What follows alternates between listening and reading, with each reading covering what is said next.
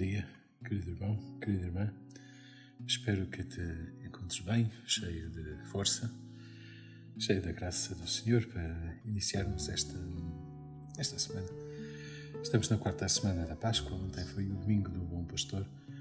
Espero que tenhas eh, rezado, lembrado do teu pároco, daquele que é o teu pastor, mas também, se calhar, de muitos outros padres, religiosos ou religiosas que foram marcantes na tua vida. Se não o fizeste, olha, convido-te a fazê-lo hoje porque o Evangelho de o Evangelho de hoje retoma precisamente este tema do bom pastor e, e recordando aqueles que aqueles que dão vida. Claro que todos nós somos consagrados pelo batismo, mas a alguns uh, o Senhor deu, digamos assim, uma especial consagração seja pela ordenação, seja pela profissão dos, eh, dos votos de eh, castidade, obediência pobreza, para servirem assim mais fielmente o povo de Deus.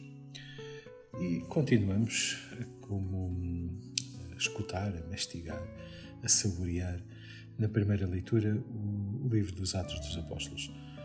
Estamos agora no, no início do capítulo 11, escutamos hoje uma uma leitura, uma leitura longa eh, sobre hum, a visão que Pedro tem em, em Job.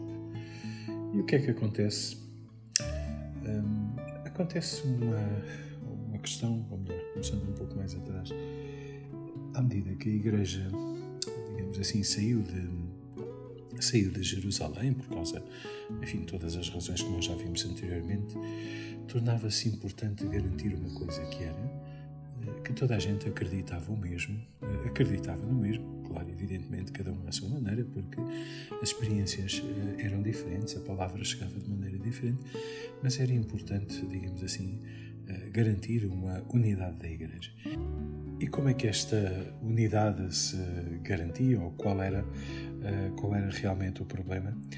Era que agora chegavam ao cristianismo enfim, pessoas vindas de tradições diferentes, ou seja, eh, outros que já não conheciam, já não conheciam o judaísmo, já não sabiam, eh, já não sabiam as, enfim, as regras. E concretamente aqui estamos a falar das regras da alimentação. Podemos pensar em termos de um pouco de brincadeira ou de humor, Ainda bem que Pedro teve esta visão e por isso nós cristãos podemos uh, saborear alguns, alguns pitéus como o presunto ou a carne de porco ou, ou marisco, coisa que, devido às restrições que encontramos no livro do Levítico, os judeus ainda hoje não podem, não podem saborear à parte, à parte da, da brincadeira, percebemos, percebemos, aqui, percebemos aqui uma coisa que de facto Jesus já tinha tantas vezes, tantas vezes falado sobre que não havia alimentos puros ou impuros e que verdadeiramente o que contava era o que saía, era o que saía da boca do homem e que portanto não era minimamente relevante aquilo que, enfim, aquilo que, que punhamos. E claro, há aqui depois também uma questão de muito respeito humano. É como se, eh, se nós convidássemos eh, um judeu acabado de se converter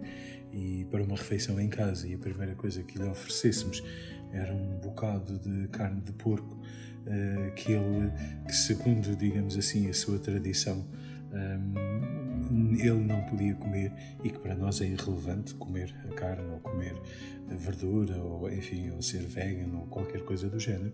E portanto isto é, eh, era também de certa maneira uma falta de delicadeza para com aquela pessoa que nós estávamos a receber.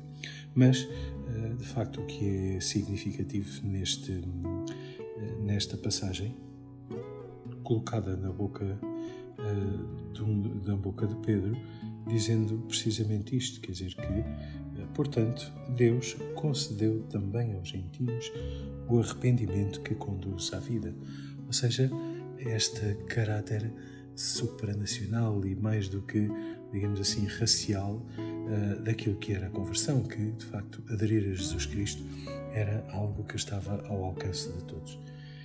Isto hoje para ti, se calhar, pode não ser muito relevante, mas convidava-te a teres um, descobrir isto. Se, será que tu és capaz hoje de ter um olhar assim, alargado, compadecido, misericordioso sobre aquelas pessoas que fazem uma experiência de fé diferente de ti? Porque hum, se para ti é muito importante, sei lá, a repetição, a oração vocal, ou eh, rezas ou não rezas o terço, para quem vive e celebra e de uma ou outra forma, eh, bom, se calhar essa é uma forma tão válida uh, e tão significativa para essa pessoa que se calhar merece o nosso respeito. Convido-te realmente a pensar nisto, como é que vês a diferença no seio da igreja. Um dia.